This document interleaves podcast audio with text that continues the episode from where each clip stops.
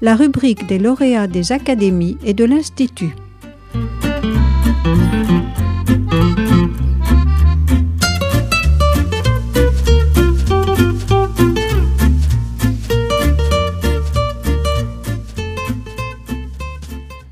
Bonjour, je suis Gérard Fréchazzi-Montplet, chargé de recherche à l'Institut de mathématiques de Jussieu, Paris-Rive-Gauche.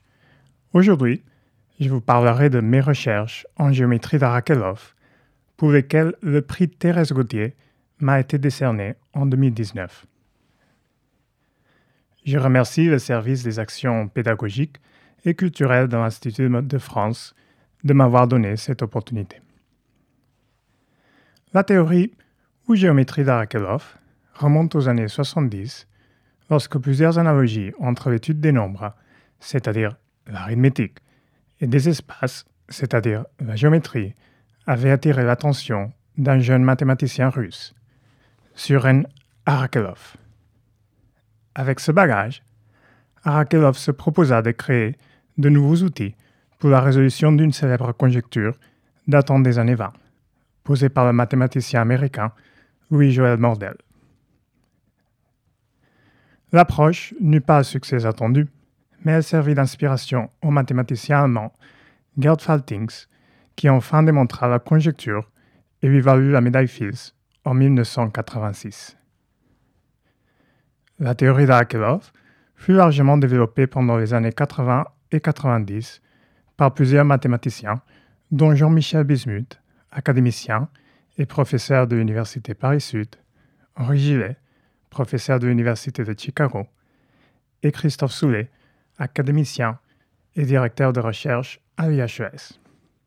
Mais sur quoi porte-t-elle la géométrie d'Arakelov Pour vous en donner une idée, commençons par rappeler le théorème fondamental de l'arithmétique que nous avons rencontré à l'école. Tout nombre naturel, c'est-à-dire 1, 2, 3, 4 et ainsi de suite, peut être décomposé en produit de facteurs premiers de manière essentiellement unique. Les nombres premiers sont donc les briques qui servent à la construction des nombres naturels et l'opération de multiplication en est le ciment. Par exemple, 18 s'écrit comme 3 fois 3 fois 2. Et 2 et 3 ne peuvent pas être décomposés davantage. La validité de cet énoncé repose sur deux facettes. D'un côté, les règles d'addition et de multiplication des nombres naturels. On parle alors de propriétés algébriques. Et d'un autre côté, la possibilité de mesurer la taille des nombres naturels. On parle d'une propriété analytique. La géométrie d'Arakelov s'intéresse à des espaces enrichis, appelés variétés arithmétiques, qui, de manière similaire aux nombres naturels, se prêtent à des considérations algébriques et analytiques. C'est en combinant ces deux versants qu'on les étudie. Il est difficile de visualiser les variétés arithmétiques, mais on peut néanmoins décrire les principes qui régissent les déplacements au sein de ces espaces. Les promenades s'y passent en douceur et dans des régions limitées. Cela veut dire qu'on ne peut pas partir en balade jusqu'à l'infini et qu'on ne tombe jamais dans un trou inattendu, à différence de notre univers avec ses trous noirs.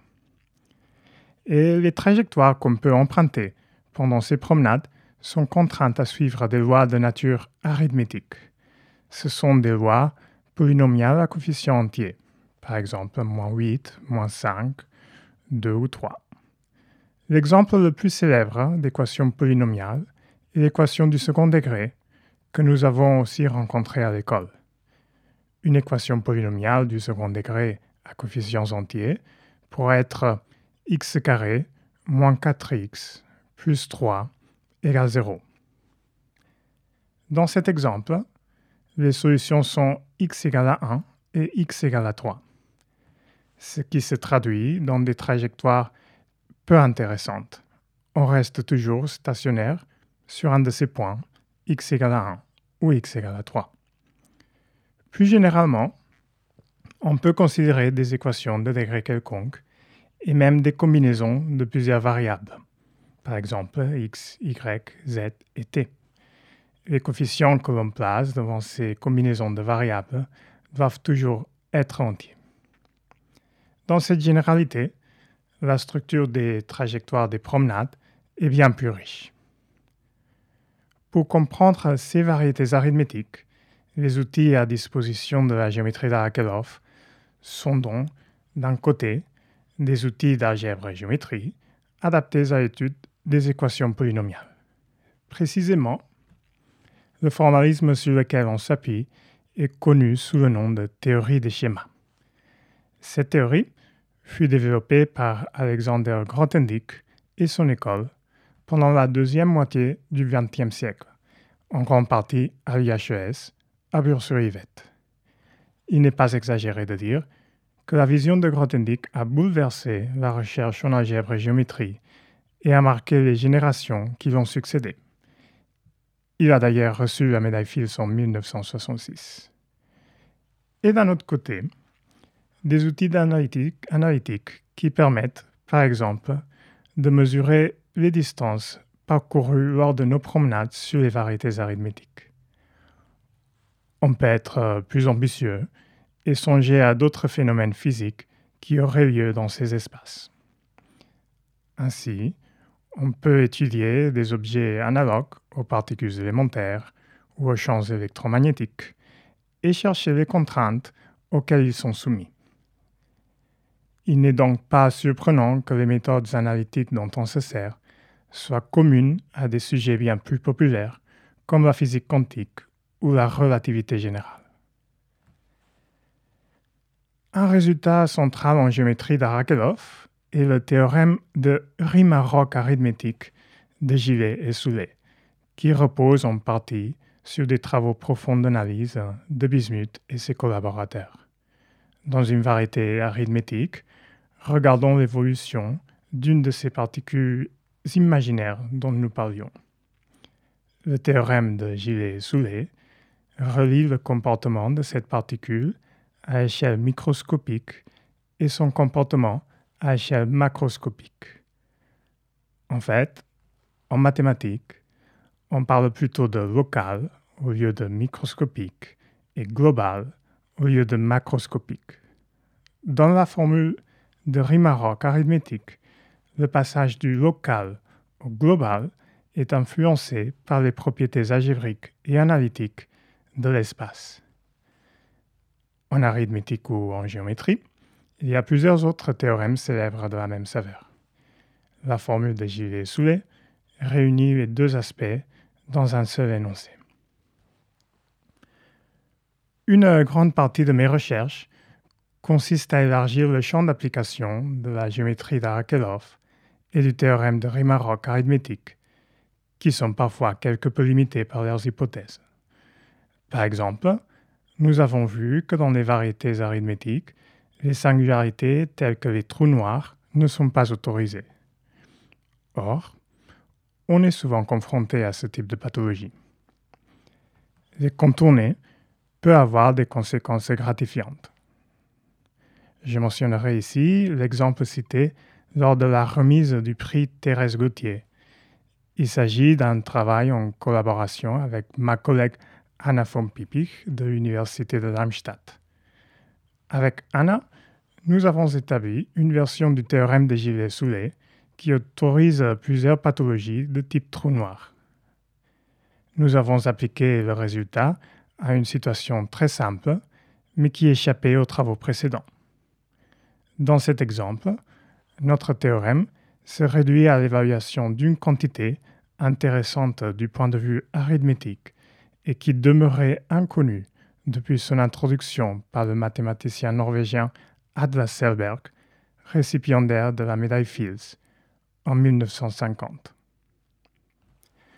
Pour y parvenir, nous avons incorporé de nouvelles méthodes empruntées à d'autres thématiques dont nous n'étions pas spécialistes.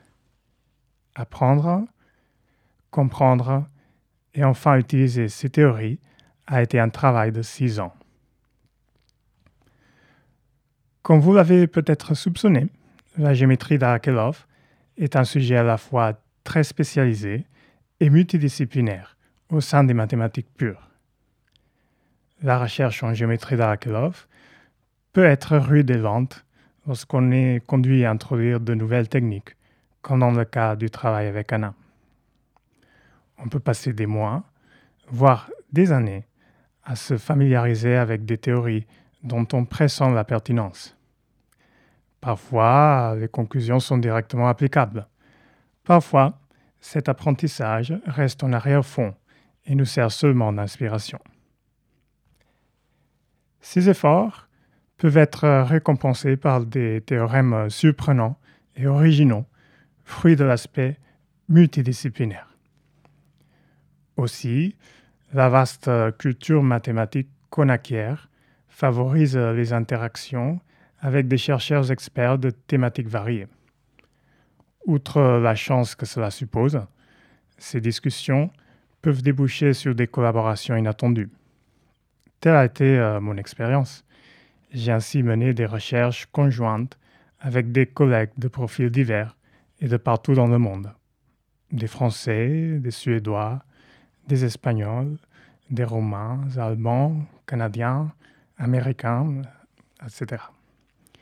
Beaucoup sont devenus des amis très chers, ce qui apporte un plus d'humanité à la tâche de chercheur en mathématiques pures. Aujourd'hui, je voudrais aussi évoquer le chemin que j'ai parcouru euh, jusqu'ici. Dans mon enfance et adolescence, vécu dans une petite ville au nord de Barcelone et au sein d'une famille modeste, je n'aurais pas soupçonné qu'un jour je vous parlerai depuis l'Institut de France à l'occasion d'un prix de l'Académie des sciences.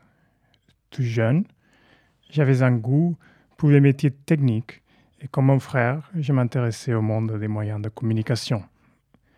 Nous avions très tôt créé notre station de télé pirate et nous travaillions à la radio municipale. Ce sont les professeurs du lycée qui m'ont réorienté, vers les mathématiques et les professeurs de l'Université de Barcelone qui m'ont guidé jusqu'à l'École normale supérieure de Paris.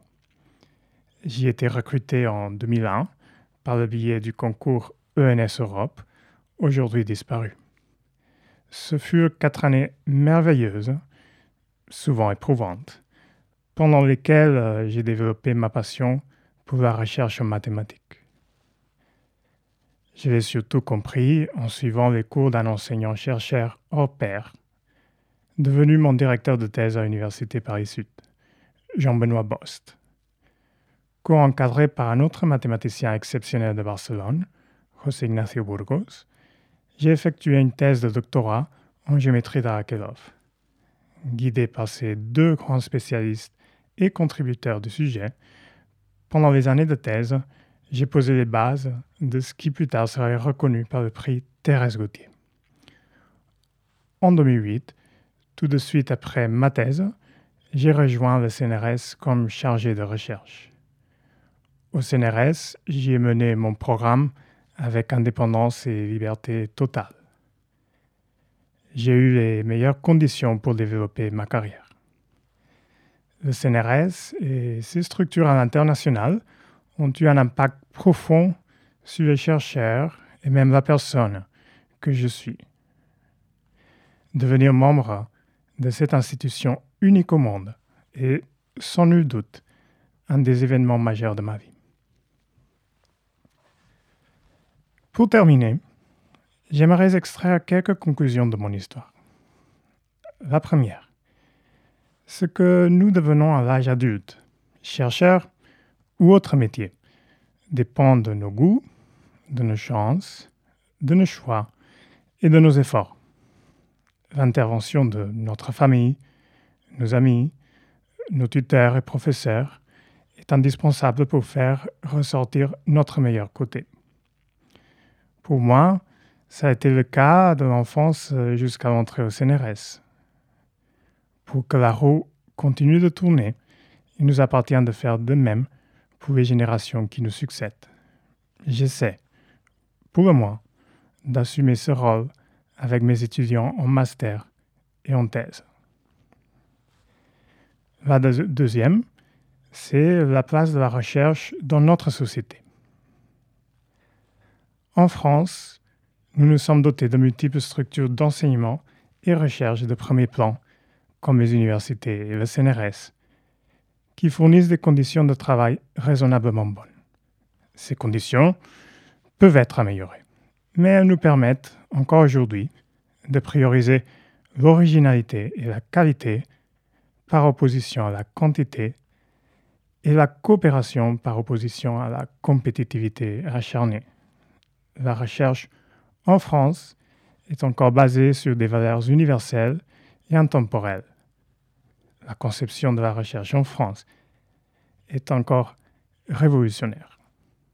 Il n'en est pas de même partout au monde. A contrario, ces valeurs sont de plus en plus supplantées par leurs antagonistes.